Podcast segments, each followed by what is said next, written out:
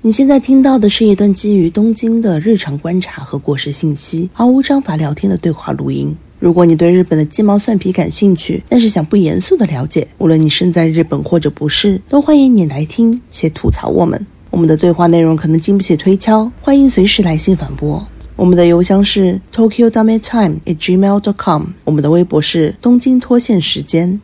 好的，好的，今天参与对话的主要人物有唐一、罗二、周三，毛四，毛四，就是毛四自我介绍一下 吧。我无法自我介绍，这这要怎么自我介绍？自我介绍好已难啊经已！经 Happy Slappy，但是毛四现在有另外一个名字，他的名字叫做徐 P，对就是上了我们节目以后，把我们节目带火，然后你自己也火了。对，我们节目可能还没火，惶恐，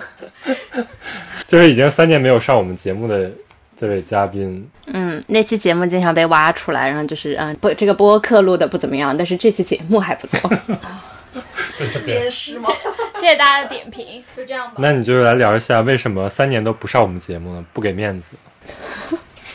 谁也没想到我们会录三年，哦， 这是一个 原因。说的很对，时光如梭， 关键是也没有人来找我。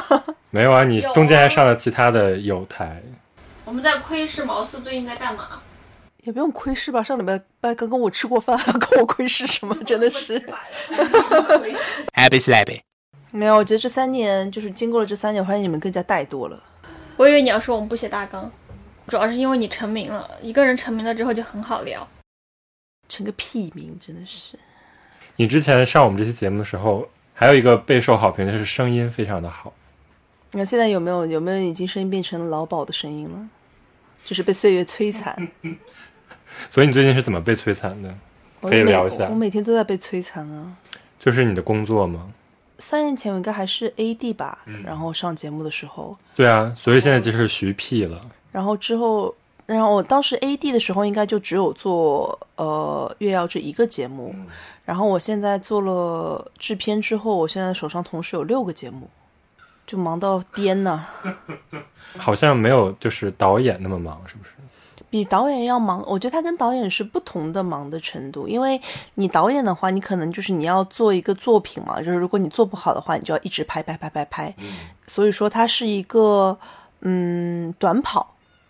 但是你做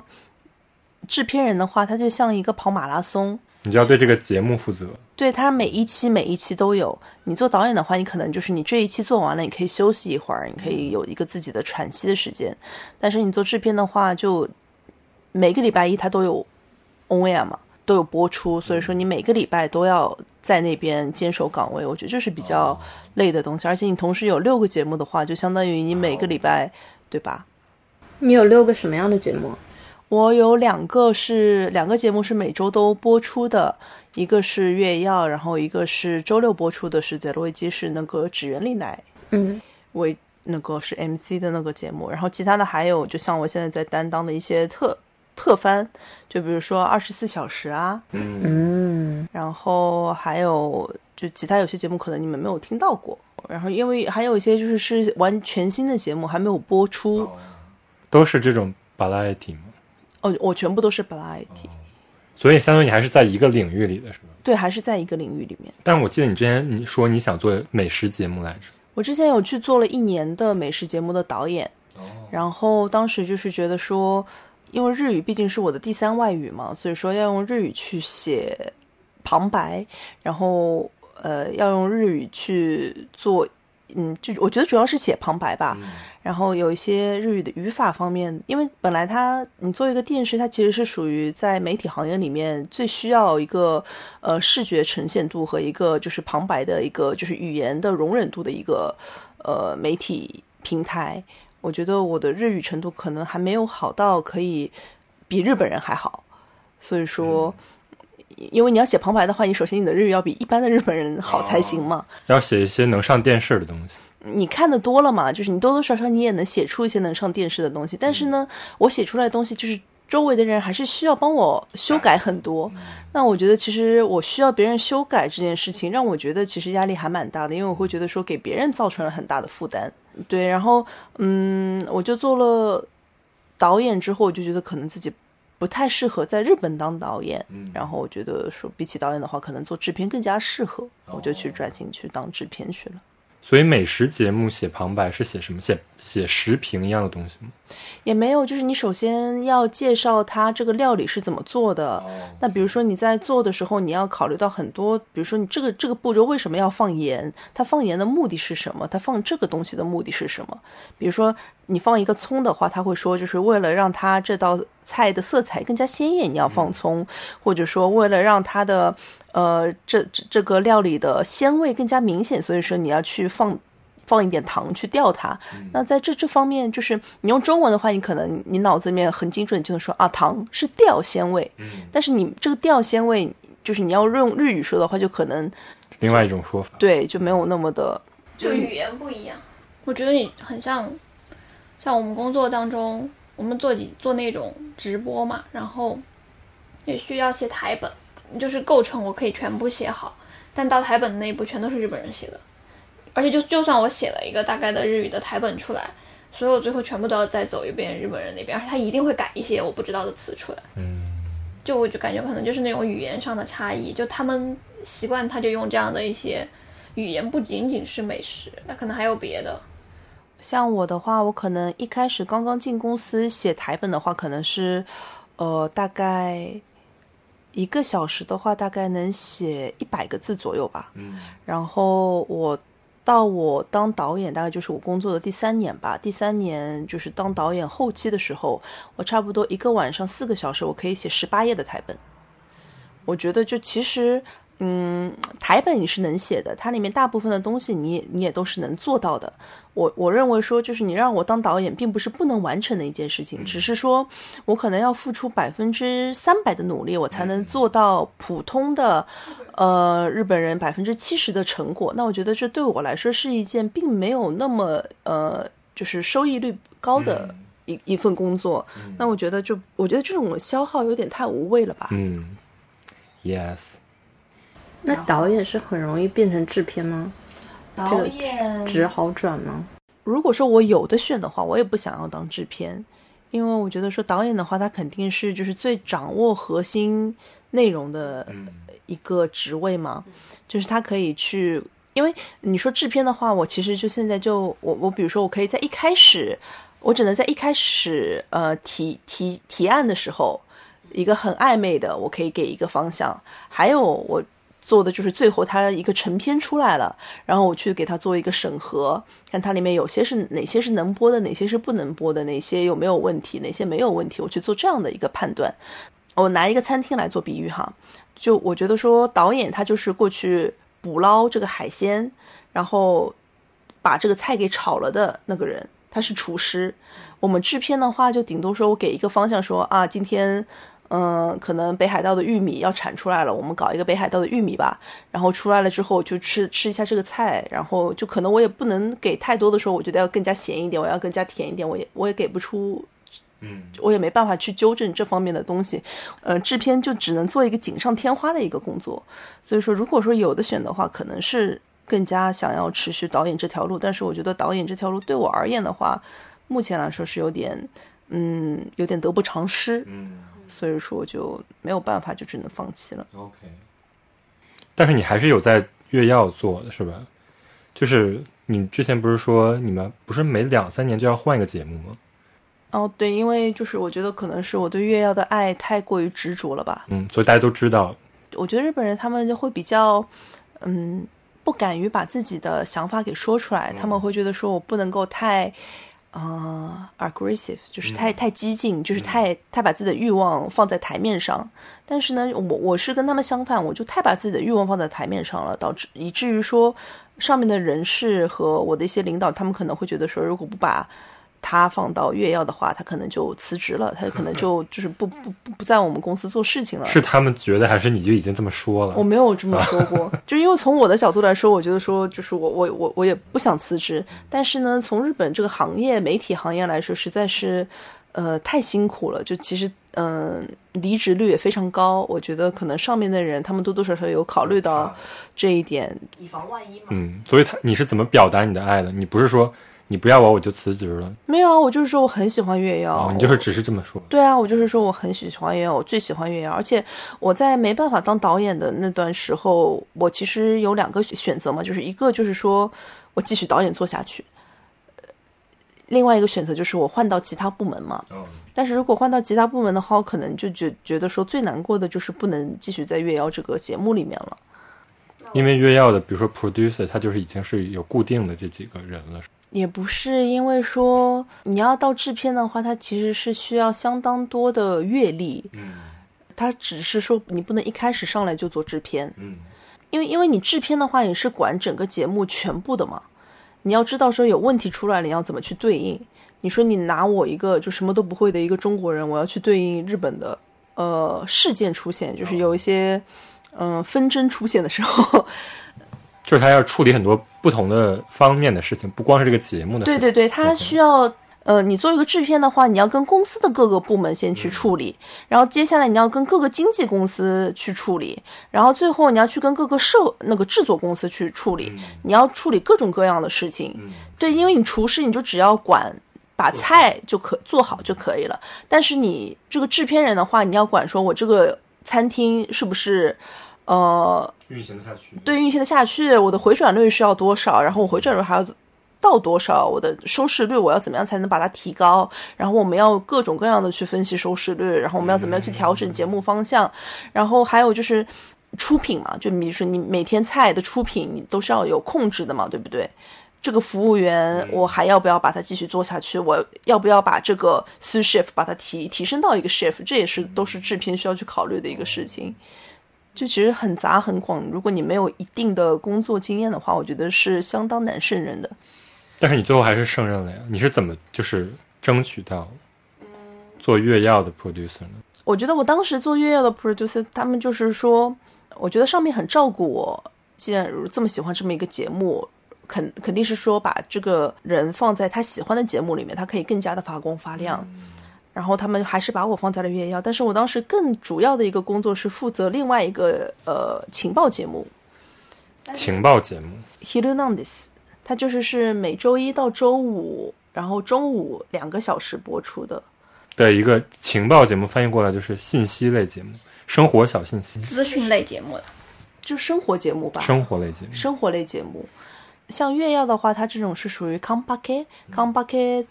怎么翻译过来？怎么翻译的话，它可能就是说 c o m p a k 对应的是拿马霍索，嗯就是拿马霍索的话，就是直播对是直播，然后那个 c o m p a k 是剪辑过的，就是剪辑好的，然后一整个，然后给放出来这样子。但是一般的节目不都是 c o m p a k 吗没有啊，就是生放送的剧，其实日本还是有很多是直播节目。你像 OK 早上的那种？OK，早上其实日本有很多就 wide show 嘛，呃，从早上开始 j i 啊、skili 啊那种，全部都是哦就是在演播室的这种。对，就我当时也是负责一个，就是相当于中午的，就从早上的这种小情报到晚上的综艺当中一个过渡的一个偏偏综艺的直播节目，但它还是直播节目。然后我我在进公司之后，我没有做过任何直播节目。一般来说，大家都是会说要做几年直播节目的 AD，然后再去到这些剪辑后节目的剪辑后综艺的导演什么的。但是我对我一直都在越要嘛。然后我平时，你像在越要，它其实你在做 AD 的时候，你也没办法接触艺人，所以说我是在做了制片之后，我第一次接触到了经纪公司，接触到了艺人，然后也接触到了直播。然后直播的话，你就会遇到很多很多的问题，对，就是有很多当场需要处理掉的问对，题。就比如说你的字幕错了，你要怎么办？然后你播出来的东西，你情报错了，你要立马去把它订正掉。就是在节目当中就要订正。对，你想在越要，它其实也没有那种怎么讲出外景的节目，就跟艺人啊大家一起去出外景。像我嗯们、我们去去采访的对象，一般来说也是一般人嘛，对对对，就不是说有艺人。对，也没有艺人，所以说也是我第一次去安排艺人的整个行程，哦，也是样嗯的。嗯需很需要锻炼的一件事情。我是在做那个节目的同时，也在做越要。 OK，但是因为做月曜的时候的话呢，我就相当于是在大制片下面当个小帮手，然后就慢慢积累经验这种感觉。慢慢积积累经验。然后就是积累到了经验，让他们觉得你还可以再塞一个节目，就好像又给你塞一个节目。我觉得这就是一嗯个资本主义嘛，他会觉得说一定要把你的价值全部都榨干。 OK， 他们是怎么判断的呢？就是其实你不想拿这么多节目的是吗？你个人的如鱼得水或者最得心应手的时候是在几个节目的时候从来都是觉得说越少越好。 ？OK，但是说就是你节目多了的话，也有一个好处，嗯，但是它因为因为是这样子，每个节目他们的预算也是不同的， OK，就是就比如说你大节目，但是你企划也做得大嘛，反而它是比较紧张哦的。所所以说是你担当的节目越多，你能掌握的节目的呃信息也就越多。你掌握的信息越多，就是你能够控制自己的预算的程度就越多。而且就是我们还是需要跟各种经纪公司去打好关系的。那么就是你在这种情况之下，你手上的人脉也会越多。所以说，就是担当多的节目还是有多的节目的好处的。 OK，并不是说完全苦兮兮的感觉，还是苦啊，当然苦啊，哪里不苦？所以我想知道你们制片每个节目风格都是一样的吗？不一样，有些制片是以人格取胜，有些制片是以善于处理预算取胜，有些制片他可能是跟，嗯、他人脉非常非常强。那你会觉得当了制片之后，没有办法发挥自己的创意吗？呃，要看我想要发挥到什么什么样子，因为我觉得说我可能我比较喜欢从零到一的这样一个设定的一个提出，但是从一到九十九或者从一到一百这样的一个过程，我可能没有没有这么持久的一个精力去完成它。但是也相对应的一个节目，它并不是说靠一个人去完成的。你有一个人能够做到零到一，就有人能够做到一到五十，然后也有后面无数的人帮你从五十做到一百。对啊，我刚刚听下来，我感觉也是，就是你做一个东西，虽然你说你只是在最后去给他做点评的那个人，但是，但你的点评对这个出来的已经出来的节目这件事情是很重要的。虽然可能导演他在做的时候，他可以选择这个汉堡的形状，但他们不可能一个人把这个节目给做下来呀。越要要做一个节目出来的话，背后有八九十个人呢。对呀、所以就大家一起去做这件事情，我觉得我们工作当中这种合作吧，合作去产出一个东西，好东西都是要靠集体产出的。所以这就是你工作了三年之后获得了一个隆重心得嘛。我觉得我在工作三年之后获得一个隆重心得，就是不是不要不要给自己设限，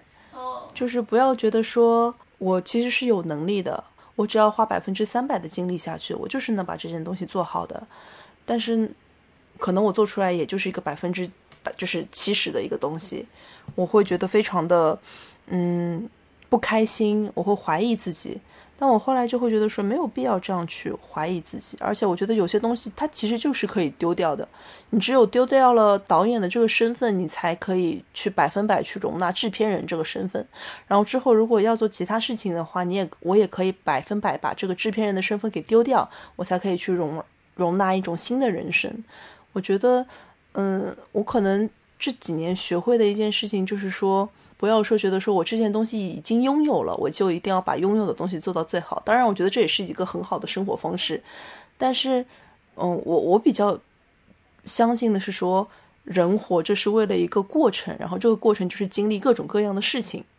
所以说。我觉得，如果这件事情我我已经经历 OK 了，我觉得完全是可以，就是走到下一个旅程上面去。这也是我刚刚就想问你的，因为你一开始说，如果你想能够做导演的话，你就一直想做导演，然后后来做到制片。我本来就听着听着觉得好像是一个有一点遗憾的故事，但你刚刚回周三的话，就听起来好像你现在在制片这个岗位就收获了一些很舒展的自由度吧？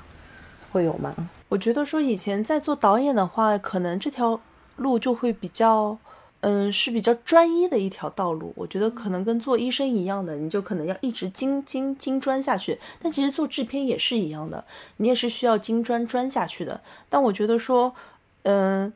嗯，其实跟职业本身没有关系，就是因为我从导演换到了制片，我有这样的一个经历了。然后这个经历其实，当初在做这个选择的时候，会觉得非常可怕，然后也会觉得说，嗯，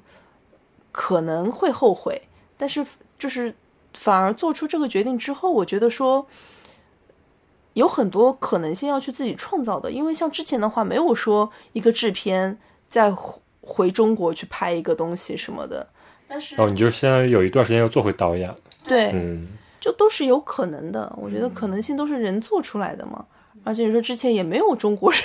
跑到岳阳这种节目要去要去当个真的过去当个 staff 什么的。对啊，我觉得他刚刚讲的跟我之前想的、前段时间想的东西还挺像的，就是我觉得我我以前跟毛四的困惑可能有相通的地方，就是可能我们上学的时候，我们就会讨论要找一份自己热爱的工作，那这个热爱的工作答案可能是因为我有某种才能，所以我这个工作要把我的这份才能给发挥出来，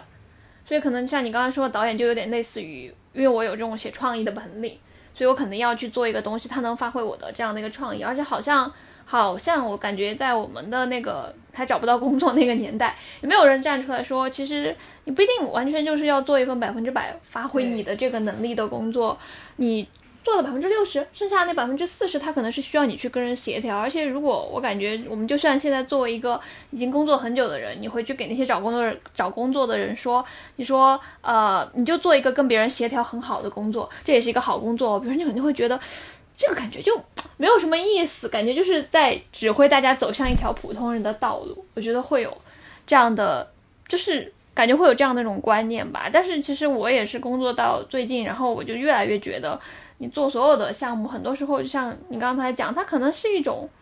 合作，就是我我得拿一部分这个能力出来，但是我还得有点别的东西。哪怕你去跟经纪公司去协调他们，那个东西也是一种能力。但是这种东西，我觉得很少会有人把它放到。就职的那种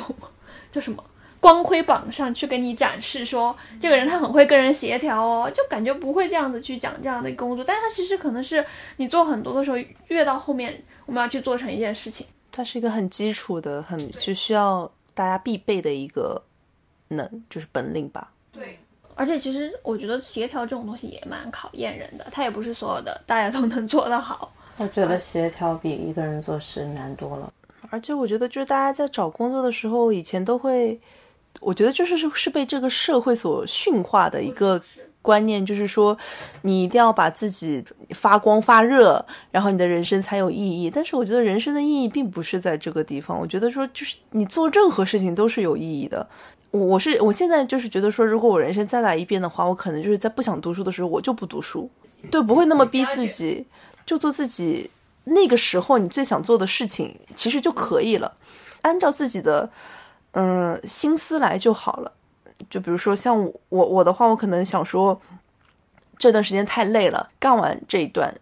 我就去休息一下。那我可能就真的就是会跟上面说我要休息一段时间，那他们就会同意吗？会同意啊。你比工平常工作强度太大了吧？哦，我我是觉得说很多人他们就是。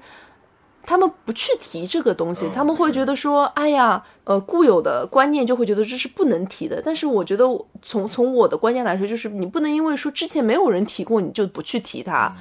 而且，如果如果是我的话，就比如说他跟我说如果不行的话，我会去问说为什么不行。那我可能我下一步的想法就是说，我要怎么样才能把它变成行？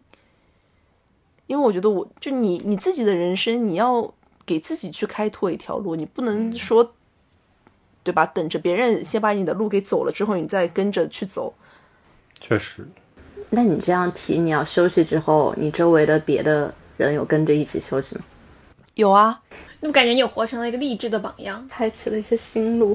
我觉得，嗯，但是我觉得其实，嗯，可能我的一个想休息的一个愿望，可能是跟大环境也有关系，因为我觉得像现在日本一个整个大环境还是蛮提倡说。大家多休息怎么样的？像我们现在我们公司的话，嗯、呃，他们会也不是硬性要求啊，但是就如果男性要去休那个育儿休假的话，他们可以给到三年。哇哦！男性也给三年？男性在女女的生了孩子之后，然后他休三年。对，就是男的跟女的一样都可以休三年。那个拿的钱怎么算呢？就是你在休假的时候是不拿钱的，但是就是你休完你可以回职场嘛。哦，那会真的会影响到他的升迁道路吗？这我就不知道了。但如果啊，就是因为女性她生育怎么说，已经扯远了。就女性她生育肯定会影响到她的那个，她的一些工作吧。只看我自己的职场的话，我觉得跟五年前相比，我们现在的高层女性的。百分比有增加，然后随着这些女性百分比的增加，我觉得很多观念其实都会有进步。然后像因为有女性百分比的增加，然后我们会有女性的部长，然后也会有女性的议员出现，呃，就是怎么讲，女性的董事长吧，类似这种，他们出现了之后呢，像我们一些呃怀孕生生好小孩的一些导演女导演，她们也非常顺利的回回到了自己的岗位，就是我就刚刚听你说，如果男性他其实如果男性真的开始休产假的话，但问题就是说，他们就就是他他只是这样说，但是你真的修的人你你不多真修的人不多。谁会休满三年呢？休个半年，还有还有就是，我觉得就是他们我们现在会另外一种讲法，就是说，如果你御驾修得多，你的领导会受表扬。啊，这是一种政治正确，但但是就是你知道吗？只要你这样说了之后，反而下面的人他们会比较能够轻松的去休假。嗯，反我我是觉得说这种说法我，我还蛮吃这一套的。对我觉得政治正确也有时候也挺好的。挺好的。预休有三年，我之前的公司也就一年，然后所以有很多人就连升两个，他就可以连升连休两年。这是这是以前我在国内工作的时候，我周围的人他们会女性会选择的做法，他真的就连连升，但是像像，而且但是我最近感受到的是说，我觉得日本的呃，比如说我传统的观念里面哈，我会觉得说，好多跟我们公司这种大手公司男性结婚的女性，这些太太，她们都会比较怎么讲，就是听老公的话啊，或者说就是。嗯，会比较配合老公的工作去安排自己的人生。然后我现在感觉就是我觉得好多女性她们其实也非常的强势，像我现在的一个上司，她的女儿是去年九月出生的，然后他老婆就逼着他休产假，就每天跟他吵架，就是你不给我休产假，你就不要跟我在，那我就我就领着小孩回神户去了。嗯 觉得就是现在，我觉得其实日本的女性也在经历一个女性觉醒吧，嗯，他们观念在改变。真的是观念在改变。之前我问周三的时候，就是我说最近毛斯在干嘛，他就说他想去克罗地亚当小学老师，是有这么火？你这这乱说，你都你忘了说的那句话了。我没说，我总不是克罗地亚吧？但是塞尔维亚我说的是斯洛文尼亚。哦， Abby Slabby。我就是而且真的而且而且我又不是想要去当小学但是老想师，当导游，我是想当食堂里面给小朋友打饭的阿姨。所以这是你说一说，还是你真的想休息啊？就实际上你的休息到底是怎么休息了呢？我的休息是这样想的哈，我觉得说我一直在思考，说我最终也不能说最终吧，可能就是我下一段的人生状态是怎么样的，我在思考这样的一个问题。那么我在想说，我下一段的呃人生经验，一个理想的，只是纯粹一个理想的话，我觉得我可能会组建一个类似于那种。小就是一个小团队，我们就可能就是聚在一起，可能就是去就是提供一些设定类的想法创意，然后时不时的就大家一起出去旅游。嗯，所以所以你最近有是有在这么实现这个，没有，就是纯粹做梦啊。就跟小学打饭老师一样，结果你这些都没有做到，但是你现在是一个美食博主， 我我也不觉得我是个美食博主、啊，你有个美食小号，叫美食账户。美食叫叫美食账户 也没有，我就是因为吃的饭店太多了，然后就是每次要搜索起来非常麻烦。就是相当于美食日记。我就是就今天吃了什么，然后因为其实看电影也一样的，你十年前你看了这个电影，然后你会忘记我看了，然后我又去看了一遍，然后你发现我他妈又吃到屎了，就是我我就觉得哎呀，就是为为了防止这种悲惨的事情发生，然后我会觉得说就是情愿去记录一下，哦，所以是一个比较私人的一个东西。我没有就是完全没有其他的想法，嗯，就是没有想火。没有好 火很可怕的，对，但是但是现在那个微博呢，就是我最开始关注的时候，它就是一个最开始你就是吐槽一些东西嘛，好像。但是它现在逐渐我在关注的时候，它就变成一个就美食项，就是跟你的小红书靠靠拢。那是因为你关注我的号太多了，我吐槽的还是有吐槽的号的呢。也没有，我也没有其他东西可以发， 这样就是我也不能把我工作上面的一些八卦都发出来吧。哦然后你那些八卦又发到别的号上。那那些八卦，我就就发一些就是仅仅好友可见的一些哦娱乐圈工作的中国人，大家就一起在那边狂骂。骂一些不能说的名字，哦，可不能说了呢。就是发吃的这一块儿呗。就是我们作为你的观众来说的话，就是你的发的东西还是非常有参考价值的。反正我就是如果要找餐馆的话，我就先上你的小红书搜一下。就是客观来看，就是你的这些东西还是非常有价值。我就想知道你就是你怎么去找这些东西的，找这些餐馆啊。我身上没有一斤肉是无辜的，就对，全部都是我的一寸一寸的金钱的花靠钱堆出来的每哦一寸的肉，吃，那你那你的意思就是吃的多了就懂了吗？因为我本来就比较喜欢吃，然后从小就比较喜欢吃，在国内的时候也比较喜欢吃。然后我刚刚到日本开始学日语的时候，我觉得日语很难学。然后我，但是呢，背菜单我是 OK 的，就是因为你菜单上面它会有很多，尤其你去那种小酒馆什么的，都会有那种你看不懂的片假名，会有很多嘛。然后我我你这都已经背下来了。也不是说背下来，就是我每就是你我我其他的呃日语教科书里面做笔记，我会觉得非常累。但是你我看，就比如说这个东西是这个意思，这个菜是这个意思，我觉得这样这样对我对于我的记忆来说比较呃符合我个人的记忆习惯，嗯我也比较有兴趣。 ，OK，我感觉就是这样起来。但是我真的开始去吃一些比较好吃的，或者说比较贵的东西的话，大概也是也就只有这半年而已吧。嗯，因为你开始做这个也就半年嘛，是吧？对，小红书是半年小红书是因为我当时吃了那个 stamina n 就是一个东京的烤肉，然后我觉得太好吃了，就一定要写下来这种感觉。我觉得比较好搜索的一个平台。然后最近你看你发的就是你已经去吃了第十二次，嗯，下个礼拜第十四次，就是以这一家为举例，就是你，就是你最后最开始怎么发现的，或者说最开始是我关注的一个微博博主叫去他的日本，然后他就一直在去这家店吃饭，然后我当时也就想说，嗯、这么会吃的人，他都觉得这家店这么好吃，那我觉得我也应该去试一下。然后我当时，但是因为听说那家店要排队很久，然后又非常非常远，我当时就觉得说，反正就，对吧？就反正就一次嘛，就过去去一次，啊排个雷这种，就就试一下嗯吧。然后过去也的确是排了挺久，嗯、然后但是就就太好吃了，就吃完之后我就会觉得说，就我人生之前了，为什么要浪费这么这么多次吃肉在其他的店里面？然后但是嗯就是吃，而且吃完那家烤肉之后，我我就真的再也没有吃过其他烤肉。 真的吗？我去吃了其他烤肉，我就会觉得说，我我觉得非常对不起我自己的身体，我觉得非常对不起我的舌头。我们此刻三个人都是一脸惊诧。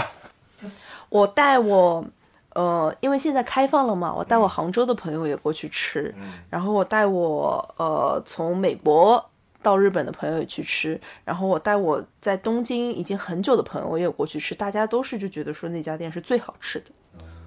但是一个烤肉，难道不是说烤的那个过程？没有，它是肉本身的肉质和可能是它切肉的手法。我我其实我不知道，我觉我觉得它可能我不知道，它就是、它是一个综合性的判就断。可能老板娘的手有魔法吧，我也不知道。他们家有什么就是切肉比赛吗？没有吧？他们家是不是有重因素啊？我觉 得，我跟你讲，就是你吃罂粟都没那么上瘾。哎，但是对啊他们家就是，比如说他们一家人都是那种运动员，啊，切出来就会不一样。这什么设定？因为茶叶里面你知道吧，就是他们讲那种茶炒成绿茶的过程当中，全都是天天拉双杠的才能炒。但是确实杭州那个炒的特别好喝的有一个特别有名的龙井，然后那个人他就是以前在国家体操，他是用手炒的，所以他真的他的那个手法跟机器铁砂掌，有点像，就是它跟机器是不一样，而且他们那种是要求一整天一直在炒，所以就是细微的差别只有那个炒的人才知道。所以那我我你觉说得切肉那个，我觉得可能就是卖油温吧，为属熟尔。为首为什么其他人都不行呢？就是这个这个，作为我们没有吃过的人来说，就是没有办法跟你议论这件事情。我即将吃过了，几点去排队比较好？大概就是七点或者到七点半左右到那边。但问题就是说，你第一次去的时候呢，就是你那么晚过去，可能好的肉已经没有了，那我也可以请个假，然后他开门我就在那排着。也可以。 就中午就可以去，是吧？嗯，大概如果你要排着的话，你大概下午两三点就要到那边去排着。可以，我带本书去。所以在哪儿来着？在足立区的鹿边嗯港吗西卡哈吗？很远，就听都是没听过，就是我们每次都是我每次都是先坐车坐就是坐坐地铁坐到王子站，然后到了王子站那边再打车过去，然后你打个车都要打两千多块钱。所以那个地方最先开始是被谁发现的？他那个地方本来就很有名啊，安倍晋三就很喜欢去那边。安倍晋三到了那边都排队，他是塔贝罗库上面排就是点评分数大概要到四点四左右的一家店，但是呢，他不需要预约，因为你知道日本日本很多店都很恶心，就是他预约非常恶心，嗯但是他不需要预约，只要你排队你就能吃上，这就是他最好的地方，就是比较，它其实是一个比较平民化的一个地方，是吧非常平民化，我觉得没有比他更公平的店了。因为日本还是有挺多那种有自己的 pl- Play-Doh 的店，是不是？就是你管谁谁管你普莱多呢？就是 好，那这个就可以作为第一家我们今天要讨论的，你看刚才你在说话的时候，唐嫣一直没讲话。我说他在干嘛呢？ 他在一直查他，在查那店，然后他准备去吃了。对的，我已经在看我的日程表，排上时间请假。还有就比如说像那个赵阳，赵阳他在网上就是很褒贬不一的一家店嘛，赵阳，你可以来简单的介绍一下赵阳就是一个他把四川菜在日本做高端的一个人。川菜本来就是高端的，好，行， Happy slappy. 赵阳，我可以说，我一六年的时候刚来，然后就下载了塔贝罗哥，然后我就去看有什么百名店嘛，然后我就发现。当时塔贝洛谷排前前五，反正就是在某一个列表里面，至少是前五还是前三的一个店，居然是中国字的一个中国名字，然后叫赵阳，然后人均要三万多。我当时就非常震惊，不知道为什么会有一家川菜馆，然后一直没去嘛，直到今年嗯有钱了春天的时候， 跟毛四去了。对，跟毛四去了。冬天的时候，赵阳是那个成都有一个很有名的宾馆叫金牛宾馆，就是你可以理解为可能那些国家领导人到四川来，他们都会住，应该是这样吧？对我初中在那边儿，然后只要领导人来，我就封路。啊，金牛宾馆的国宴的厨师然后搬到日本了。他来到了日本，所以就是把他当时的那个厨艺开成了一家店，并且进过米其林二星，现在在吗？不在。现在出来了，对，但就很有名。为什么为什么褒贬不一来着？我觉得是是这样子的，嗯，就是我觉得是作为一个消费者的观念不一样。就比如说，如果说我作为消费者的话，我是愿意去做功课的，然后我会愿意做说，如果我要去这家店，我要点哪些菜是最好吃的，我要怎么去点单，我需不需要了解它的背景？然后如果说我要去了解这些背景的话，我应该去，嗯、查哪些资料？我要怎么翻微博？我要怎么翻小红书？我是愿意花这些功夫，花这些时间去为自己的呃这一餐去就怎么讲铺垫，消，就是消耗我自己的人生精力的。但是我觉得另一部分的消费者们，他们就会觉得说我就是消费者，我已经花了钱了，我就应该得到最好的。凭什么说就是我花了钱了，就是我我我还没有办法得到这些呢？我觉得说，就大家可能会对赵阳有一些褒贬不一一的主要原因，就是说有些人觉得好吃，我觉得他们是花了功课的，他们说我他知道说我要点这些菜，他去收集资料说。呃，收集信息说可能是这些菜、这些菜、这些菜是可能会比较符合我自己的口味的。然后他会，就比如说像我我跟唐一周三去吃赵阳的时候，我们是建了一个群，我们在里面找了好多好多的相关，就相当于说是相关资料吧，然后再按照就自己彼此的口味，比如说想要吃怎么样的菜，然后再去问一些去过赵阳的朋友。推荐哪些菜，然后最后才定下说我们自己想要吃哪些菜。其实是我觉得其实是一个你放在其他的一个消费者身上说，他们会觉得说我凭什么呢，对吧？我就只是去吃一个饭而已，我凭什么要哎把你的招牌菜给我铺开。就我凭什么要去花，就是还要浪费我自己其他的时间、其他的精力去为为我我就是还还要去花这么多的钱？我我觉得可能就是觉得差评的话会有这样的一个因素在里面。所以你们最后点了什么菜呢？我们我觉得说我们第一次吃的那个奶汤，我也觉得很好，它是奶汤三鲜，里面就有那种用蛋卷做的那个，香丸是嘛那个吧？嗯，赵赵阳，我最先开始知道他，好像不是别人去吃它，是我一直在看，就有一个美食做教做菜的美食博主，博主，叫田螺。然后我前几年，然后一个人在读书的时候，那个时候要做菜，我就翻了很多那种公众号。但是我家是四川人，而且我们家周围的人做菜都做得非常好，就是出去随便开个馆子都可以秒杀的那种。我有这种信心，就是对大家的厨艺。所以我看很多食谱，我就觉得很多食谱他其实根本就不知道怎么去处理食材，对我来讲。然后他们教的那些菜，然后我就会觉得就那样。但是翻到田螺的时候呢，我就觉得田螺它后期写的一些食谱，它就会讲它用这个菜，它为什么要用这个料，它用这个料为为什么是为了做到什么东西。然后在那个中间，他有一次他就写了个食谱叫赵师傅凉面，我最近还在做。然后他就说这个菜呢是跟着我的老师，这个老师叫赵阳。然后呢，我去他那里吃了之后，他教我用小料做出来的。因为我在四川，就是四川凉面就是街头的那种，就是你五块哎五毛钱一一块五，我小时候的时候就能买到。但是你要把凉面做的好吃，不是说你把那个面上浇上那种辣椒就可以了，那个里面的蒜蒜跟水的配比，还是你是先放蒜还是先放水，然后最后那个葱切到什么程度，葱是在刚刚下蒜的时候下去，还是最后才下去，它都会影响口感。所以我就看田螺写那个，我就会觉得，当时看他写的那食谱里面，就我觉得，嗯，这个他做出来的这个东西感觉有点不一样哦，所以那个时候就对赵阳还挺感兴趣的，然后我就想知道赵阳到底在做什么，所以后来后来又看到有人说去吃它，但我去吃了之后，我就觉得挺感动的，因为我觉得吃到了四川的东西，我不知道唐一怎么想。吃到了以前逢年过节去那种馆子里面吃很好的菜的感觉。就我的感想就是，我觉得他他特别特别会用，特别会用那些他手上用到的材料。就你刚刚说那个奶汤三鲜，当时他不是做那种蛋卷嘛，然后当时我们问他嘛，肉卷吧，就是那个蛋肉卷，对，它里面包了蛋肉，蛋皮卷肉，所以吃的非常撑。我们不是一开始我们四个人哎点了菜，中间就是有开水白菜，然后还有什么别的，我们不是在那个群里面就狂嚎说这个菜我真的吃得饱吗？我是不是出门就要再吃一顿烤肉，还是要干嘛？结果那天吃完那个奶汤三鲜之后，我就不行他了，吃到第二道菜，然后那个已经饱周了。三是在那边吃了，他说我已经我已经吃不下了。真的不行。然后后面还有麻婆豆腐，关键是你要蛋肉全都是那种很撑的那种东西，啊然后中间他还加那个，就是到开水白菜那一道，我就觉得怎么已经这样了，就那种感觉。怎么已经这样了？对啊，然后到我后来想，应该是那个东西，它就用的料其实都挺足的，所以你单看菜名，你就会觉得什么鬼东西。而且它是，其实它这个菜名，我们脑子里面想的说是它是一就是一一盘菜，但它不是，它是每个人一份。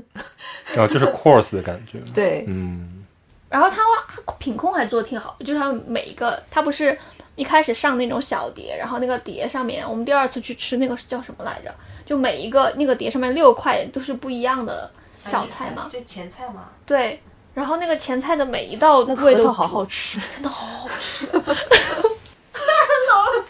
没有吃过的人表示，就是那个核桃，核桃就是外面就是沾了一层类似于焦糖一样的东西，然后沾了一层满满的芝麻，然后又是有点辣辣的，又有点甜甜的，然后有点鲜鲜的，有点咸咸的，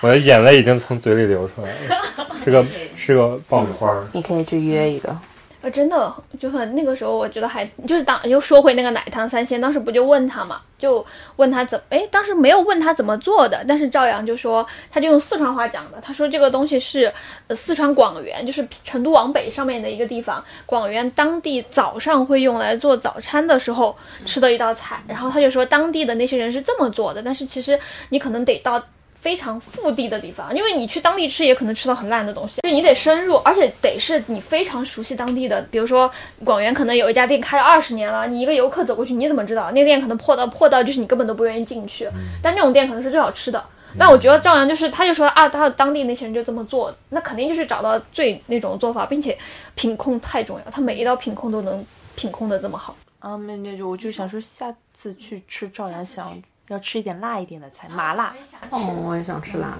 我也想吃，所以还不够麻辣吗？你要跟他讲的不是很就是辣我们上次选的菜都不是很辣，就是很清淡的。他可能觉得我们不想吃辣的吧，上次。嗯，酸辣粉都不辣，对，酸辣粉都不辣，但酸辣粉好吃的。但但我感动的但是，是酸辣粉配珍珠圆子，这个我有点，但没办法，那个不是换掉了。啊嗯，对，如果是肥肠可能会不一样。所以是不是每道菜都是他炒的？每道菜都是他，就只有他一个人。哦，只有他一个人，对啊，但他可能一天就做一桌。 他那一次我们去的太晚了，他做完就走了。腰不好。哦，做菜需要备很久，因为有一些很复杂的功夫菜，你看起来好像就很简单，比如说那个蛋皮卷肉，但是它实际做的话，它要准备很久很久。好的，立刻预约起来了。这一次我们就从从这儿开始拿手机， 你们这就是轮流掏手机，下一次到底是谁掏手机？我们这次去吃的里面有折耳根、鱼腥草，我也想说那个，那个鱼腥草跟我以前吃的鱼腥草都不一样，但好好吃啊！那个鱼腥草，嗯鱼腥草就是一个很好吃的东西。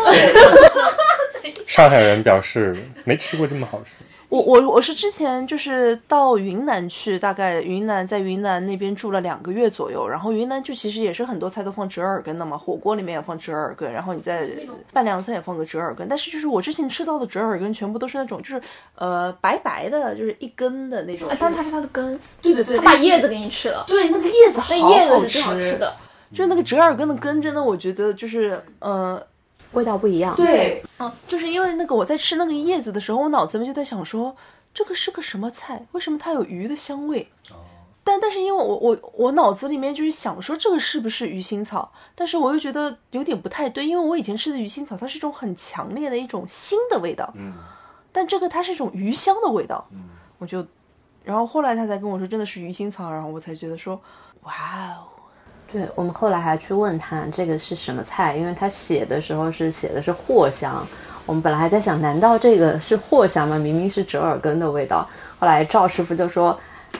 你们不是四川人的嘛，你们应该晓得这是折耳根。”然后他还非常认真的就跟我说在，在慕黑的那个河边全是折耳根，然后你可以去找到一个普通的公寓楼，楼下他们就会有很多折耳根，然后你可以多挖一点回去种，然后他们的折耳根就是这么种出来 的。我觉得那个是我那天晚上听到的最震撼的，就是当时问他折耳根哪儿买的，然后他别人家楼下挖的，那奶奶说在东京捡的，然后我就我就整个人不是因为一开始我们说，哇，这个折耳根也太好吃了吧？不知道他怎么弄过来。他我们当时以为是在中国某一个特别好的，你知道那种高贵的折耳根的那种地方，然后就高贵的种子，然后高贵的进口，然后高贵的转运， 转运了过来。然后没想到是在那种慕黑的那种小小小小小街边捡的。就很像以前看那种动画，什么《十几之灵》啊，就在附近选当地的路边的野草，然后就给你搞一搞，特别好吃。但如果真的转运过来，可能味道反而没这么好了，所以才会让人更加的疑惑。因为它转运的时候，它把它掐掉嘛，没有根了，然后你中间你要经历空运，然后你要把它封住，他，嗯我我想肯定是他自己种的，只不过那个种子那个原来的、那个个应该进不了口吧，估计。但我就觉得，就是那那个点就特别的赵阳。如果你要说赵阳嗯就是做这个料理，它有什么真的特别特别的地方，可能就跟我从当年田螺那个公众号上看到的东西是一样的。他教田螺的是用一个很普通的，你家里都有什么芽菜啊，用那个什么，呃，中中间过几道油，然后去做一道好吃的凉面，而且是品控不会出错的凉面。他同样来到日本，他虽然已经换地方了，然后他也找不到中国的那些什么菜了，但是他能够在墨黑的河边找到一个让我们吃了都觉得很好吃的折耳根，我觉得这就是他的本事。就我们大家都觉得要做，像我的话，我就会觉得在四呃在东京做很多是就是四川菜，你复刻不了味道。我经常跟人家抱怨，我说，呃，东京也没有很好吃的土豆，哦，我也很难吃，就是有有那种水的味道，但是可能这种东西在赵阳那就不算个事儿吧，他就能给你找点新的东西出来。这种东西就是会做菜的人就是不一样。你现在可以跟他说呀，赵师傅，我想要吃没有水味的土豆。我可以跟他讲啊， 但真的四川的土豆、青海的土豆、上海的土豆是不一样的。我也想吃好吃的猪肉，好的，第二个种草结束，第三个种草是什么？请打开小红书。打开小红书，毛四最近吃了什么？哦，我还是想提一下那个驻地的五种海胆饭。你看毛四的小红书上写，价格从五千九百八翻到了九千六。翻这么多，翻了两倍啊！季节不一样吧，它季节和那个当天的收获的那个量也不一样。你当天就如果能进货的特别少的话，它可能量也是比较嗯，就嗯贵一些。贵一点。海胆饭也是你非常就经常去吃的吗？没有，因为我会觉得说海胆好吃的特别特别少，因为海胆它很难保鲜嘛，所以说为了可以保保证它的鲜度，很多都会在里面加明矾，然后加了明矾之后呢，那味道就特别特别恶心。嗯，这这质个感看也不一样。对，就看你能不能吃出来。有些你吃不出来还好，就等你就我我是觉得说，有很多东西就你吃的多了， once you try it you never come back。 啊，英语 Happy slappy. 怀锅认，就是一旦你尝试了一些呃好好好的东西，你就没办法再去吃差的了。就我拿我妈来举例子哈，我妈是一个就是对吃完全没有任何要求的一个人，嗯但是呢，呃，我有有一段时间我一直在家里面煮米饭，然后她吃多了家里面煮的那种就是好的米大米煮出来的那种米饭，但是没有办法在外面吃那种随随便便的米饭，她就会觉得说这个米不好吃，然后呢，我有一个朋友，他就特别喜欢吃面包，特别喜欢东京的各种各样的面包。然后他会给我买，他会就是东京那个包，就是买包也很也也很也很疯，真的很疯。就你要早上八点钟去排队，你才能买到一个包什么的，真的很疯狂，真的是。然后让我我朋友就是也是那种疯的一个人，他就是一个疯狂买包人，他可以为买了面包的包，买面包的包嗯，然后他买了面包过来给我，然后我妈就吃那种好的面包吃多了，她现在也没有办法吃普通的面包了，就是没有真的办法再吃百年屹立了。就是就就真的就是就是由由奢入俭难，我觉得尤其是这种吃吃的方面，就是你你说你去赵阳那儿吃了勾芡的菜之后，你再也无法忍受这街边那些店里面的那些芡。还没说完海胆呢，那推荐一下那家店。这家店因为好好多人都去，现在的话肯定也是排队排很多，但是像我自己吃到过最好吃的海胆的话，嗯，我只能说我自己个人的经验哈，我觉得我吃过最好吃的海胆是在银座的一家寿司店，叫萨瓦达。哦，我知道，但没去过。然后萨瓦达这家店，它是人均的话大概在五万五左右吧。然后如果你要喝个酒，然后再加一点东西的话，大概就要往六万二、六万三这样超了。它虽然非常非常贵，但是它里面，比如说它一个寿司的军舰，就这么一个军舰寿司，它的成本价大概在四千五日元。因为它的食材很贵，它的食材是肯定是当天 在日本应该也能算是顶级的了吧，相当顶级的一个食材了。那个是我吃到现在吃到过最好吃的海胆，好像上次看你写过，就是冰冰甜甜的冰淇淋，还有一丝丝的咸味。唐毅已经开始预嗯，定了太想说， 因为呃那个毛四在这那个海胆饭的那一家是我喜欢上海胆的起点。那个时候驻地还没关，就所有人都去驻地排队吃寿司的时候，我总是去那里排队吃海胆饭。嘌呤不超标吗？呃，嗯，就吃一次嘛， 哪会有嘌呤超标这件事情他？还没有。但是我现在就是，哎，有好多店就游客多了，我觉得它品控其实是会下降的。我觉得要挖掘一些，而且我我我个人感觉说，你在日本久了的人和喜欢的店和游客会喜欢的店完全是不一样的口味的。那肯定，那肯定。所以说，有时候我觉得就是很难，很就是去推荐，对对对，去推荐大家说，我觉得这个好吃，或者说是怎么样的。我觉得有时候我觉得这个好吃，但是他们其实吃不惯，然后他们会觉得这个很好吃，我会觉得说这是什么垃圾。那有没有什么就是让你非常想要吐槽的，说大家这么垃圾，千万不要去？有一家点名了，点名了。有一家在那个锦 Kings 丘 Kings 丘锦细町，的烧鸟店是不是？对，，那个我也听过很多人吐槽，啊怎么说？中就国黑人店，就是嗯真真的是很恶心，就是你进店，它它那个百名店吧，他就他他其实评分还蛮高的，四点一几。然后当天打电话预约，居然可以进去，居然有位置，然后我就过去了。然后这就是一个非常不祥的象征。哦，当天有位子就不行了是吗？当天有位置太不祥了，就是我当时以为这是一件非常 lucky 的事情，后来我发现说并不是，这是嗯 地狱在向我招手。然后呢？怎么地狱了？是就他地狱就他在招，就是他的那个、呃、比鸟贵族 好稍微好吃一点吗？比鸟贵族稍微好吃一点，但是鸟贵族要比它快乐多了。它其实它价格打得很漂亮的，它好像是说五千五一个套餐，然后就给你大概几个串，然后再加一盘沙拉这样子。但是你知道它厉害在哪里吗？就是它，呃，我觉得就是你不能迟到是 OK 的，对吧？但是你他就说迟到了十五分钟之后，他要收你全款罚钱，罚钱，是有多好吃啊？没有多好吃。然后接下来就是你要你要问他拿一杯水，对吧？然后你要问他拿一杯冰，水是八百八十块，冰是五百五十块。那如果你自带呢？拿么可能拿出水壶， 自你自带你要你要水的话，他肯定要你开瓶费了吧？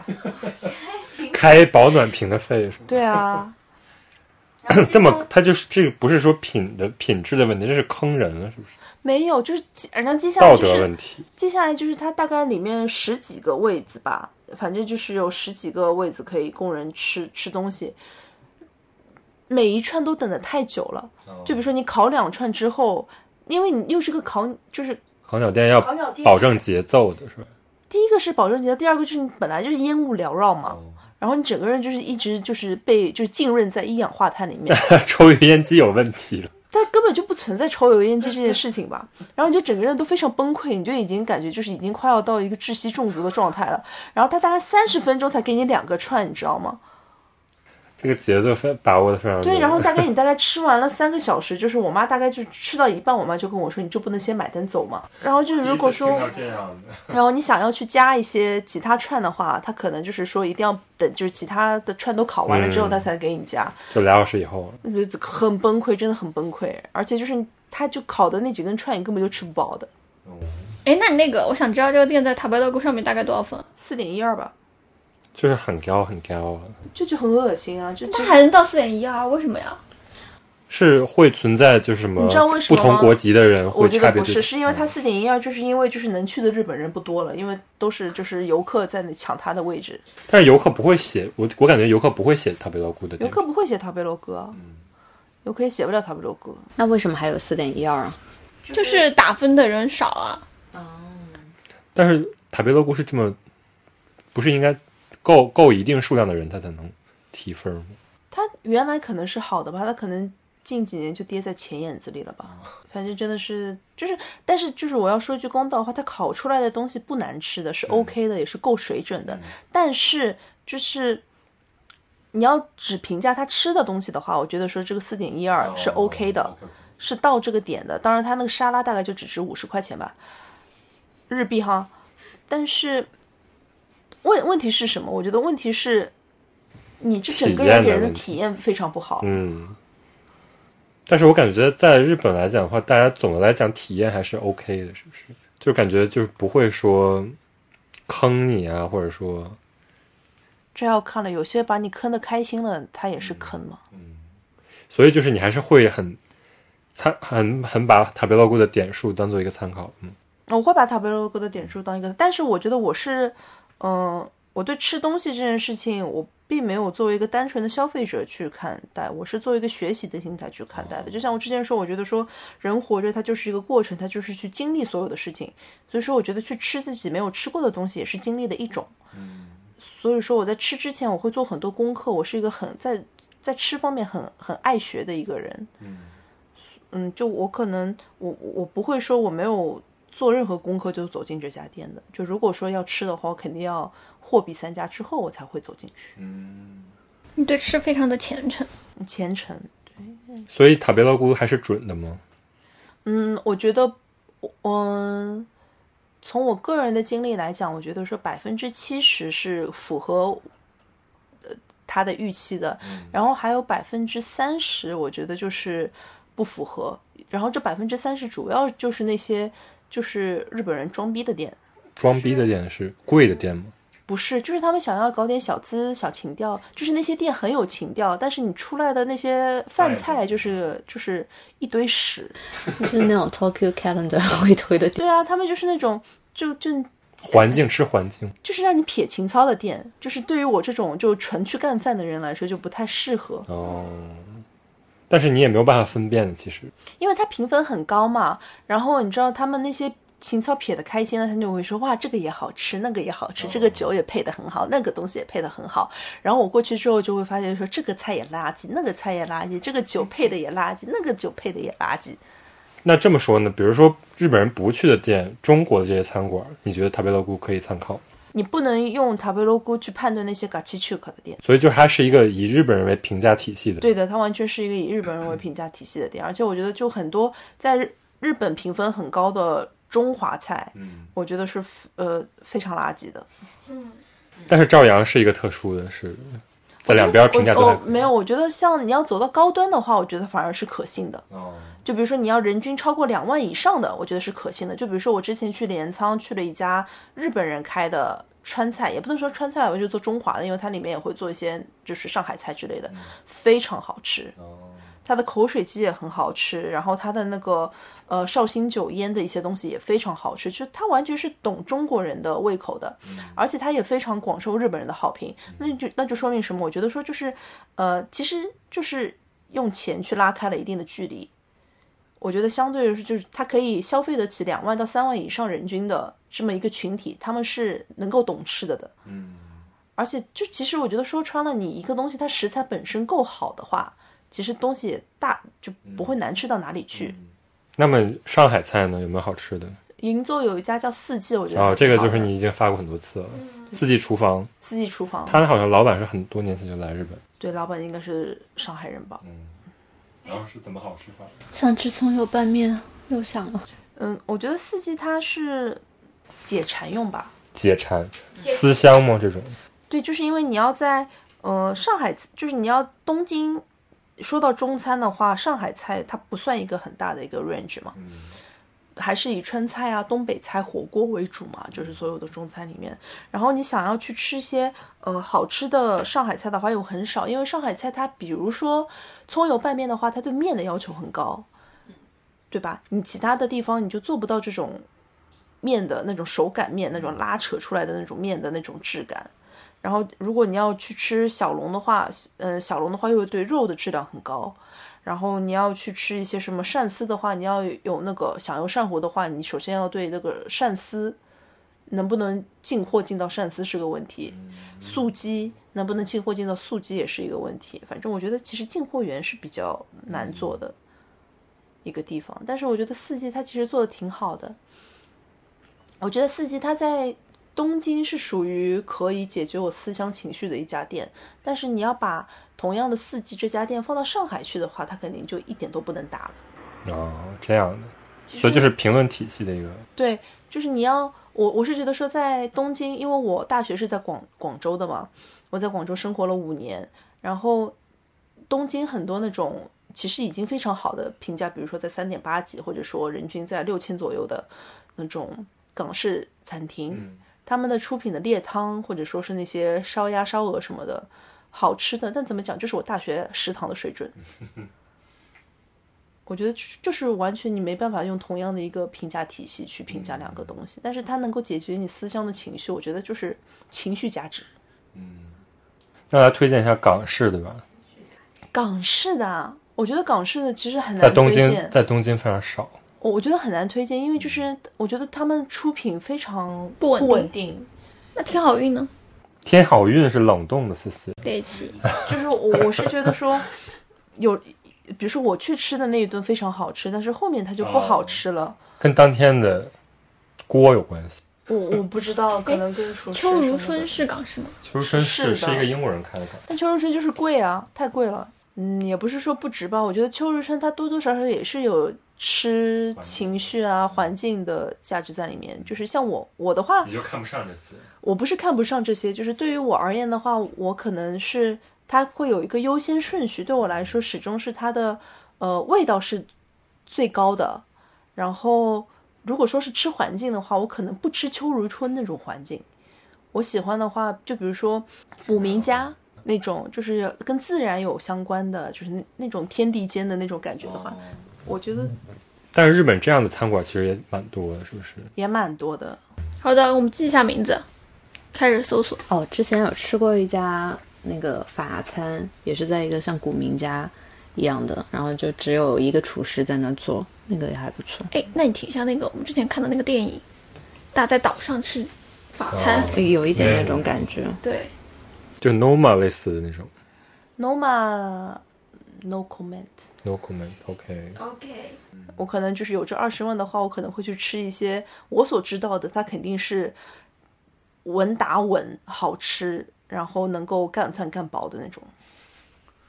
干饭干饱，但是吃饱真的在日本是可以做到的。可以做到啊！好的餐馆，但我感觉吃寿司一就来十个我是吃不饱。你你如果你去撒哇达的话，我跟你讲，把你横着出门。但是就是一般的一般的 course 不就是十个寿司吗？没有，它是二十个呀。他二十四个吧，然后他太多了他吧他前面是十个十个九肴，然后后面再加十五个还是二十个寿司哈？哎，我有一个问题，有点偏，寿司的饭它好吃在哪里？寿司的饭，我觉得是这样子的，就是，嗯，我最近吃萨瓦达的时候，让我感受到说，呃，你手拿寿司，你鱼的那一面贴着舌头，跟你饭的那一面贴着舌头，你体会的感觉是完全不一样的。因为你饭那一面贴着舌头的话，你首先感受到的是这米饭的酸，然后你能感受到那米饭有一一粒一粒，因为它里边会放一点醋，是吧？呃，醋饭嘛，对，是吧？对对对，嗯然后你会感受到先是这两种感觉，然后你慢慢咀嚼，慢慢咀嚼，然后你才能感受到那个鱼鱼鱼是非常软的，然后你能感受到鱼的鲜味，然后你能感受到鱼上面会有一些料汁的味道，然后它们再混合在一起，然后它是一个慢慢像一朵花慢慢绽放的一个过程。然后如果你是先后面的，就是你把那个。怎么讲？你把那个鱼肉的那一面贴着舌头的话，你舌头首先感受到的是这个鱼本身的一个质感，然后你接下来感受到是鱼的味道，然后慢慢慢慢的那个醋醋饭，它会把这个鱼的那种很强烈的那种震撼再把它淡化掉，然后把它慢慢的趋向平静，感觉就像是就是你在听那个交响曲，然后一曲终了的那种感觉。我觉得是两种完全不同的体验。我觉得醋饭它可能是为了是中和鱼肉的一个嗯，也不能说是中和吧，它是为了把鱼肉的一个鲜度，让鱼肉的鲜度有最好的一个体现的一个媒介。嗯嗯，我个人的理解是有这被样安的利到。对，哦，我又可以重新爱上寿司了。没有那么爱吃米饭之后，但我觉得要，我觉得，嗯、高级寿司跟回转寿司完全是不同的东西。嗯，我以前在没有吃之前，我不会有这样的感觉，我会觉得说，不都是米饭上面再加一个对啊，我现在也是这种感觉。一个鱼肉嘛，但是我发觉就是好的鱼肉，首先真的不一样，然后第二个就是它米饭的，就怎么讲，就是饱满度，不是，我感觉就是酥高级寿司，你能吃到它里面细微的一些差别，感觉就是在看高级手表那种。回回转寿司很好，我很爱回转寿司。我觉得回转寿司就是很猛，没有回转寿司，我觉得最好的就是你觉得你吃多少，你都不会超过那个价格，没有我也会吃吃吃，我有上一，万吗？我最多一次大概一个人吃了七千五吧，那它挺多的。挺多的。你吃了多少盘啊？二十一盘吧。厉害！他们，呃，我之前有问过一位 chef 说，为什么？因为我制我他们也有制，但是他们制是怎么样？他们拿一个烤盘，就是叫做网格吧，然后上面放上刚刚烤的非常滚烫的碳，然后他把寿司在下面，然后他把碳放在那个寿司上面，然后这样会营造一种就是氛围感。然后这样子的话，就是你呃又能感受到上面碳的香气，你又能闻到下面就是鱼肉里面的那些油脂被噼里啪啦的绽放出来那种油花的那种香气，它是一个很好的一个感官的体验。那我就问他说，为什么就是同样你都可以拿个喷枪嘛去喷一喷，为什么不这样做？他说说是因为你们已经花了这么大的钱。大价钱过来了，不能给你一些就是你家里面也能做到的一些感受。嗯，确实有一种非日常的嘛。对，但是炭火烤出来的东西跟一般的火是不一样的也是不一样。当然啦，在怎么说，在泡茶里面，如果你用炭火去烧水，跟你用煤气灶烧水是不一样。炭火是明火，明明火怎么讲？中医里面讲什么来着？就是是那种有阳气的那种火。就抓回来一下呢，就是说，除了萨瓦达这种六万以上的，有没有一些？一到五万的，对对对，一到五万。 Happy slappy. 有一家也是就是板前的这种手捏寿司，它叫富所，它大概中午的话一个人就六千块，土豆狗笼，对，嗯，然后它的那个呃鱼也非常新鲜，在哪里？不告诉。唐一开始搜索，富就是富裕的富，嗯，所因为它是一个嗯姓儿嘛，是吧？对，那家也是非常推荐。唐一今天一边聊天一边搜索了很多吃的，对，已经感觉可以因为我预们节目预计是要一个花十万块了。因为我们节目是一个评评价节目，这样子呀？那我们下次就出一个地图，叫嘉宾评价过的吃的。毛氏，你要加油！给你那个分成地图分成。还有那个伊克西里，你可以去理。伊克西里那边，然后也有很多，就是其实它是嗯一让万你左右的寿司站着吃的寿司。哦，塔奇库伊对，就是在在那边的话，我觉得那边也有几家可以好吃的寿司。嗯因为它是站着，所以就是它相对回转率会高一些。嗯，我觉得站站的，我不知道他们是为了回转率还是什么，反正他们的就是进货货源也非常新鲜，然后他们那些大厨其实也都是有名店里面研独究立出来的，出来对，因为那块儿有一个寿司的学校，你知道吗？哦，我每天路过就看见那些人在里边学这包个。那刚才我们聊了，比如说中餐也有，然后烤肉也有，烤肉以其欧算韩餐吗？对，就不说它哎，等一下，日本真的有好吃的韩国料理吗？没有吧？我去吃过米其林评过 OK 的人参鸡汤，嗯，垃圾。你说的是必比登是吗？哦，我去的那家是必比登，因为就是还还蛮少，就是它真的能评上新的。我但其实我个人感觉哈，就是我觉得大久保其实它那个氛围我还蛮喜欢的。就是一种评价的就其实对对我而氛围言，我觉得就其实开心。嗯，比如说你呢，说的我很是喜欢我很喜欢有一家叫那个那个 h o r m o n monogatari，我觉得很好吃。它是吃内脏的，它嗯是是烤内脏，然后呢，它会分两个味道，一个是味增味，然后一个是盐味的，然后两个味道都很好吃。然后你再吃到差不多，因为它它其实它所谓的那个 h o r m o n 就大肠嘛，但嗯它其实不是大肠，它里面那个就有很多种，呃金钱肚非常好吃。然后它里面，嗯，它里面的金钱肚就是你炒完，它里会会加一点那个年糕什么的，然后你得把那个就是那个菜吃的差不多了，它最后会给你那个做炒饭，然后炒饭里面还会加那个海苔，我觉得那家店我很喜欢。然后大久保的炸鸡也很好吃，但但是我觉得，我觉得其实这这要说到底的话，韩国因为它是个养鸡大国，韩国的就是鸡会比较新鲜一点。像日本的话，他们其实很少有活鸡出来给你炸的，它全部都是那个冷冻冰鲜鸡，所以说肯定是在味道上面会有差一点的。嗯，怪不得解答我对鸡的疑惑。走出来就被炸。哎，但是之前我们都认识的那个半韩国人的朋友，嗯，对，然后他之前就上学的时候就老拉着我去大久保吃，但他我们都不会去炸鸡店，就是他就会带我去一家可能在一个小楼上面的二店，他就跟我说这个在首尔超级火，哎，有一家超吃辣的，不是之前我们去痛骂了那家店吗？然后我跟他去本店点的，就是那个里面全都是那种辣的，然后中间加的那种什么午餐肉、火腿肠，你可以跟他讲加那种调辣度的，就韩国人喜欢吃的那种什么辣炒年糕，跟所有的东西混在一起，一个大盆，没锅碗想说不是部队锅，就是它上面会浇芝士的那种东西。哦我到现在不知道那个是什么，后来去首尔确实吃到了那家店的首尔本店，然后还有一家他跟我说是就在新大久保哪个进口地方有一家非常好吃的朝鲜冷面，是他作为一个半韩国人认可的冷面。人家也不能叫半韩国人，人家你只能说人家是朝鲜族。 Happy slappy.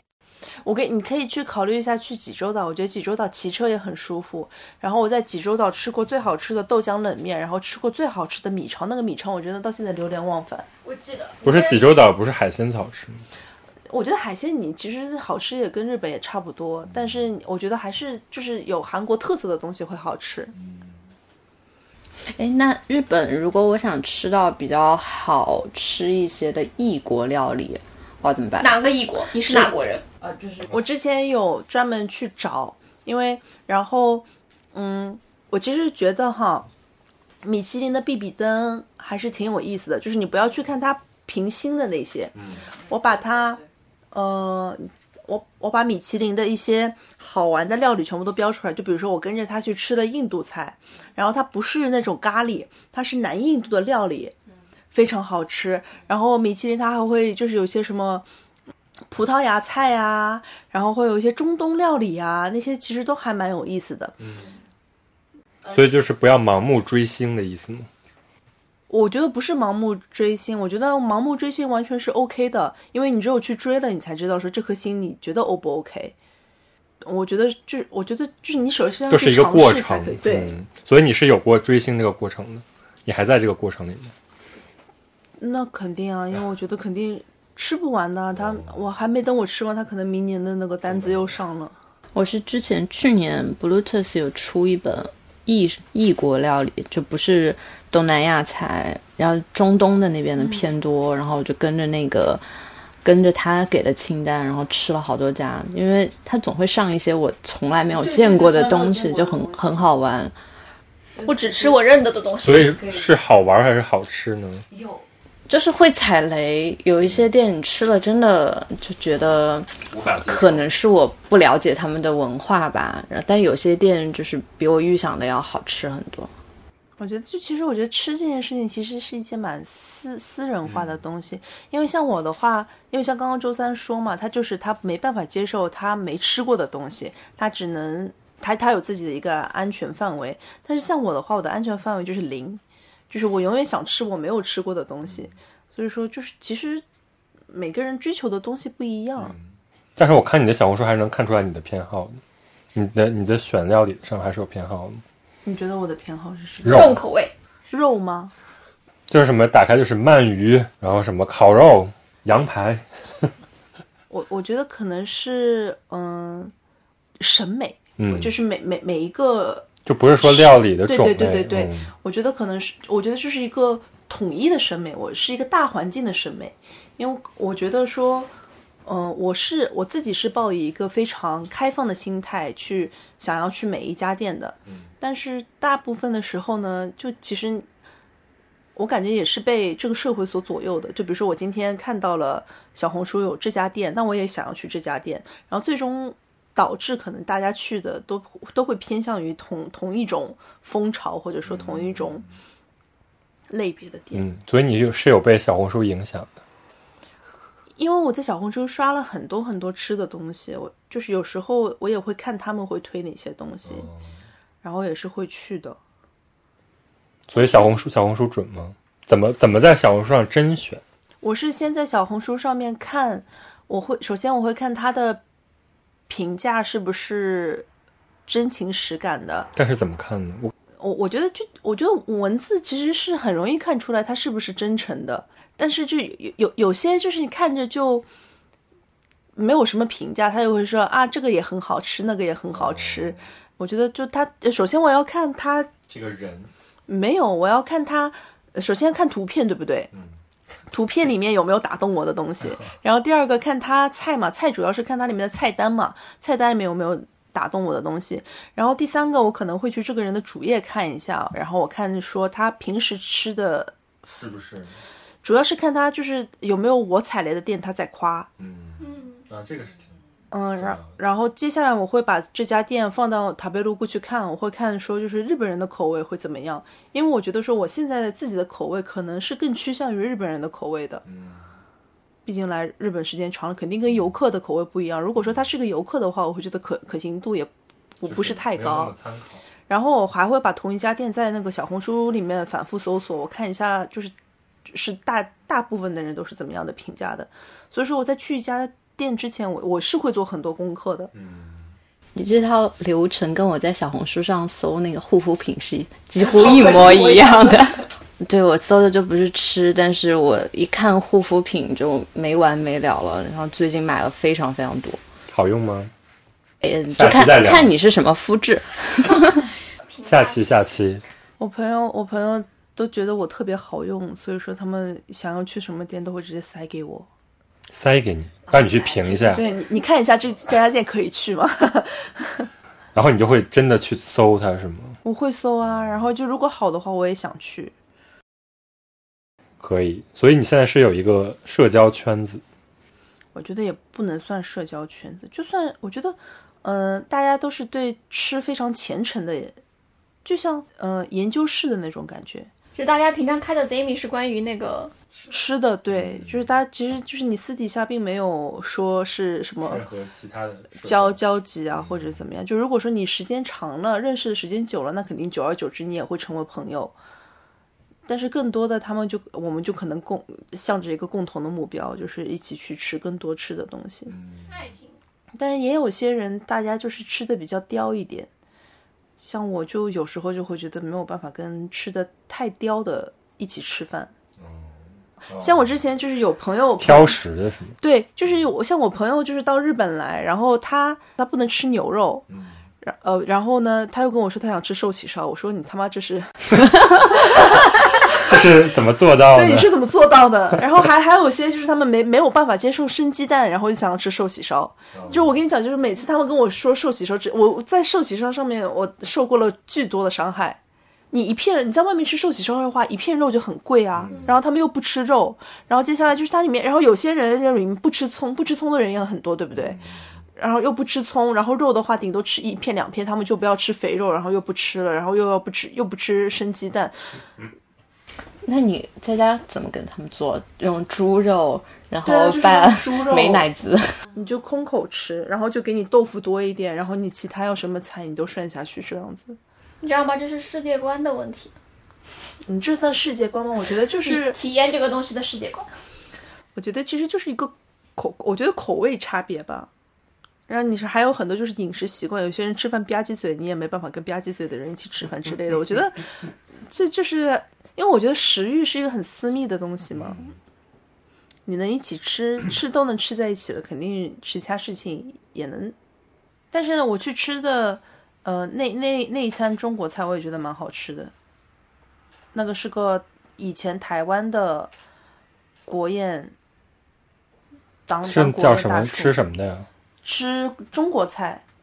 吃中餐，就真的是中餐那种。但是它你没办法去判断它的一个菜系，它的菜系很杂。叫什么在哪？叫好好，在慕黑那边。那你也推荐过？我又看什么扇贝，真的那、我觉得你们也不要这么这么轻易的说去试试，你们也约不到。 好的，我们只是说一说，就就是有很有很多店都你是，来给我们推荐一些约得到的好吃的又便宜的，行不行？就是为什么你们都不愿意做功课吗？有很多好吃的，就是需要经过重重困难好的，才我会们好我吃啊们。试一试。所以就是没有任何的，没有任何困难就可以去吃到的好的好吃的。 stamina 呀，排队就行 啊。属于天上掉馅儿饼。对啊，stamina 就是。还有一个办法，抓住毛四，你今天去吃了什么好吃的？报就上是你的名字。每天看一看毛四的小红书，毛四刚才选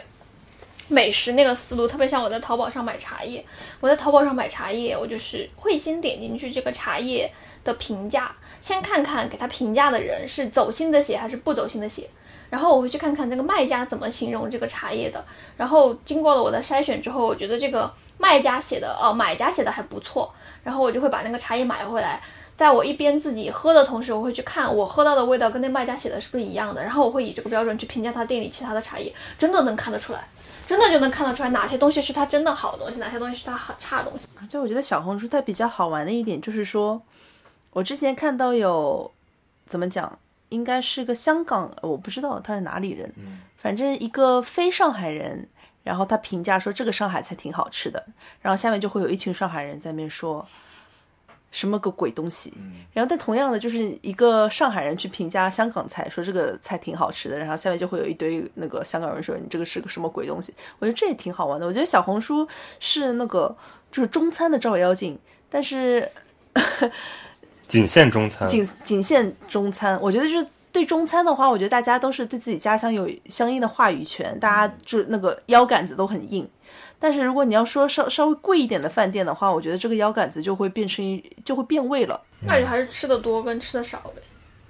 我觉得还是就是有些人他们会觉得说我花钱吃了多，我就是吃了多了；有些人会觉得说我是真的是去吃东西的，我吃了多了才才算吃了多。然后有些人就会觉得说我开酒开了多了，我也算是吃了多了。然后有些人觉得说我跟主厨哎那个脸熟了，我就算是出了吃了多了的。就是每个人都有自己的这么一套，对对对，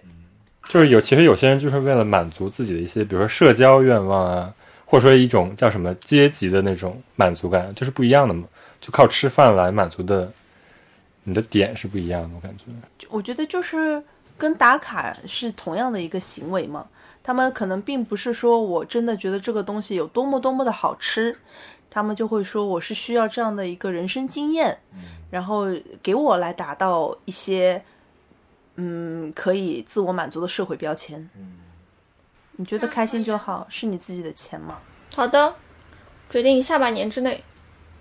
花三十万吃东西，啊，但其实你刚才算那个饭店的时候，我觉得跟住一次宾馆也差不多。但是你在那边住着，你可以获得心灵的平静。那你可能去一趟，你也要花个十万左右。